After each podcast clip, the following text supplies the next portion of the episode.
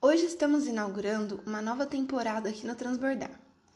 Estamos na temporada que irá abordar diversos temas acerca do racismo, e para começar nossos episódios, a gente vai falar sobre os aspectos históricos do racismo no Brasil. Bom, vamos começar com esse tema porque ele vai servir como uma contextualização para que os conceitos dos próximos episódios sejam mais facilmente entendidos e trabalhados. Então, antes da gente entrar propriamente no tema, eu gostaria de fazer uma breve introdução. Preconceito, segundo o dicionário da língua portuguesa Aurélio, é o, abre aspas, conceito ou opinião formados antecipadamente, sem maior ponderação ou conhecimento dos fatos. Ideia preconcebida, julgamento ou opinião formada sem se levar em conta o fato que os conteste. Suspeita, intolerância, ódio irracional ou aversão às outras raças, credos, religiões e etc. Fecha aspas. Tem...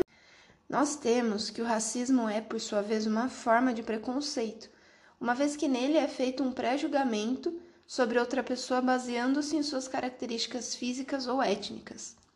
Eu queria pontuar também que existem outras inúmeras formas de preconceito.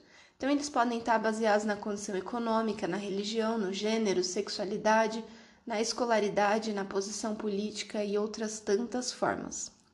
Os preconceitos são associações entre fatores biológicos ou sociais, cor, renda, religião, escolaridade, orientação sexual, etnia e comportamentos, que são traços de caráter ou condições específicas, como ser incompetente, ser corrupto, ser doente, ser desinteligente, ser violento, ser inferior. Como trataremos a seguir no decorrer do episódio, dentre outras tantas formas. Bom, agora focando no nosso tema de hoje, falar de racismo no Brasil é voltar no tempo, mas ao mesmo tempo é falar de agora, né? Então a nossa conversa hoje ela vai começar lá em meados de 1500, onde mais de 12,5 milhões de africanos foram raptados, vendidos como escravos e transportados para o continente africano.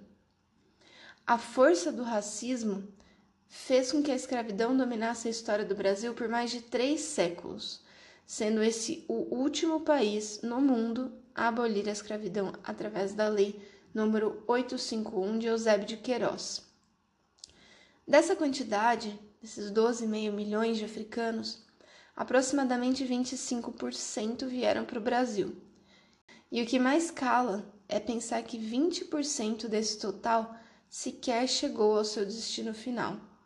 Morreram de escorbuto, varíola, sarampo, sífilis, desinteria ou até mesmo pela brutalidade com que os traficantes os tratavam. Muitas vezes os mortos permaneciam dias junto aos vivos nos navios negreiros até que fossem lançados ao mar para serem comidos por tubarões.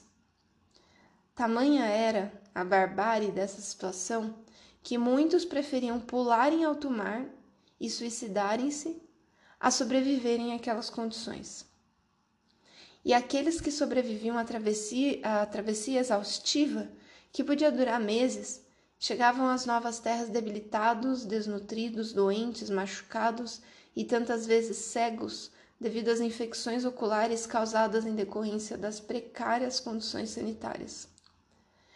Essas condições precárias, é, alimentação, descaso, as jornadas exaustivas e os cruéis castigos físicos aos quais eram submetidos fizeram com que a expectativa de vida das pessoas escravizadas ficasse em torno dos 25 anos. Como se não bastasse toda essa crueldade, haviam também os castigos físicos severos, o que acabou por tornar legal a tortura aos escravos.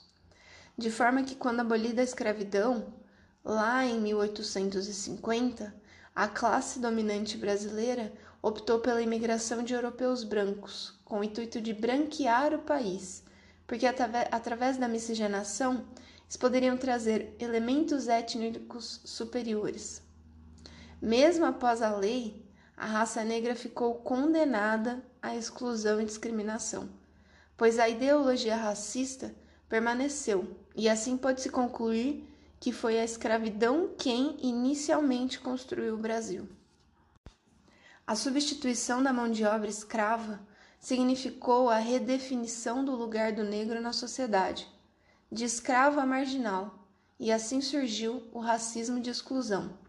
Significava que os negros livres não serviam para trabalhar. A posição de marginalidade do negro em relação a essa nova configuração social e a inadaptação em relação aos ambientes de trabalho foi considerada uma inferioridade cultural da raça negra, sobrando para eles, abre aspas, as ocupações improdutivas, serviços domésticos, biscates, ocupações subalternas. Desse modo, nascia uma massa de herdeiros de tudo aquilo de negativo que aqueles que estavam no poder do Império e da República legaram como herança econômica, política, social e cultural para os escravos e ex-escravos, a prática do açoite e o espancamento eram amplamente difundidos e aplicados por agentes policiais, mesmo que por lei fosse proibido. Ou seja, os mecanismos usados como forma de repressão escravista sobreviveram da escravidão até hoje, no ano de 2021. Nós conseguimos enxergar os efeitos dessa mancha vermelha na história do Brasil. Como consequência do racismo estrutural, que falaremos daqui a pouco brevemente também nos próximos episódios, as diferenças sociais entre brancos e negros são nítidas no cotidiano atual.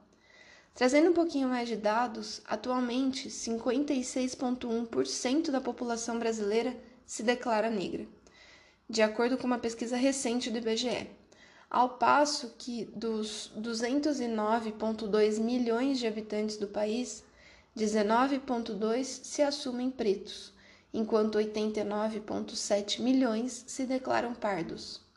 Os negros, que o IBGE conceitua como a soma de pretos e pardos, são, portanto, a maioria da população brasileira. Apesar deles serem a maioria em número, a superioridade não se reflete na sociedade. Os negros são a maioria entre os rendimentos financeiros mais baixos, estão mais sujeitos à vulnerabilidade nos campos da educação, da saúde, da moradia, acesso ao emprego, bem como a subrepresentação entre líderes de equipes nas empresas, ícones culturais, juízes e representantes de cargos públicos. Ainda de acordo com o IBGE, em 2018, a taxa de analfabetismo entre a população negra era de 9,1%, cerca de 5 pontos percentuais superior a da população branca, que taxava 3,9%. E o percentual de jovens negros fora da escola chega em 19%, enquanto os jovens brancos 12,5%. Esses traços muito marcantes da desigualdade e do racismo no Brasil estão enraizados.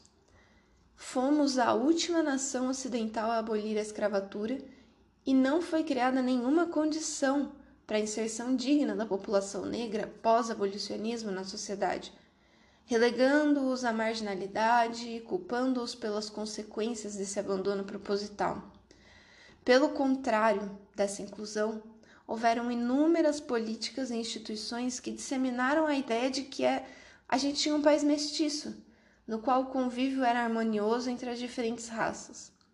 Dessa forma foi se estabelecendo o que eu mencionei há pouco, racismo estrutural.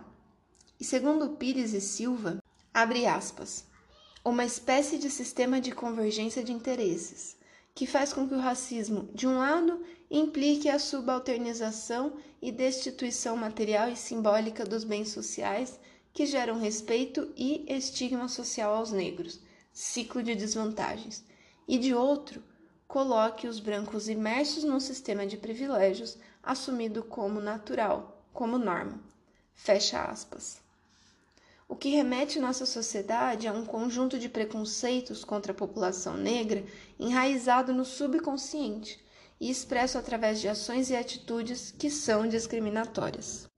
De acordo com o Estatuto da Igualdade Racial, temos que é caracterizada a discriminação racial ou étnico-racial, abre aspas, toda situação injustificada de diferenciação de acesso e fruição de bens, serviços e oportunidades nas esferas pública e política em virtude de raça, cor, descendência ou origem nacional ou étnica. Fecha aspas.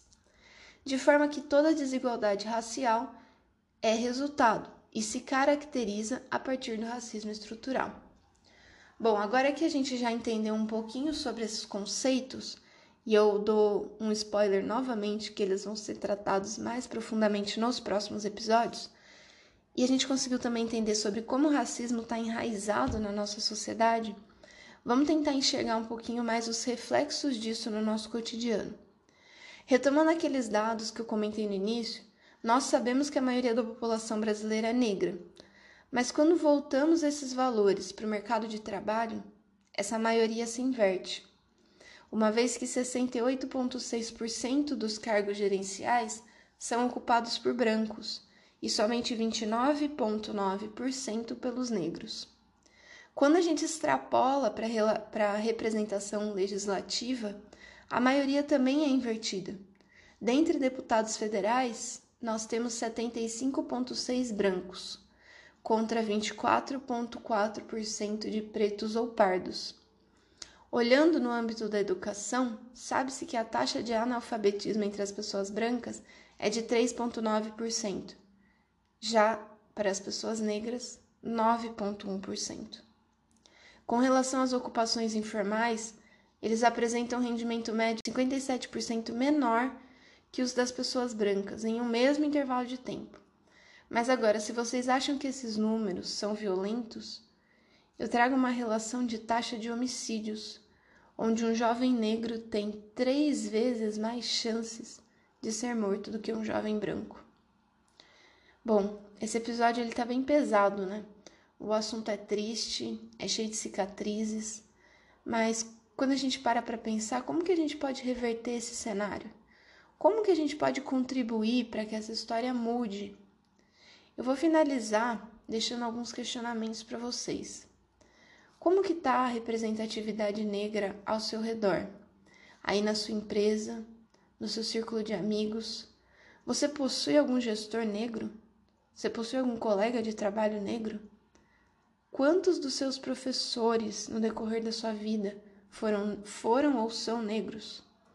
Quantos autores negros vocês leram nos últimos tempos? Para que essa história mude, a gente precisa quebrar o ciclo. Precisamos trazer visibilidade, precisamos de representatividade negra, precisamos que as oportunidades sejam abertas, caminhos sejam traçados e vidas sejam salvas. Esse foi o nosso episódio de hoje, pessoal. Até a próxima.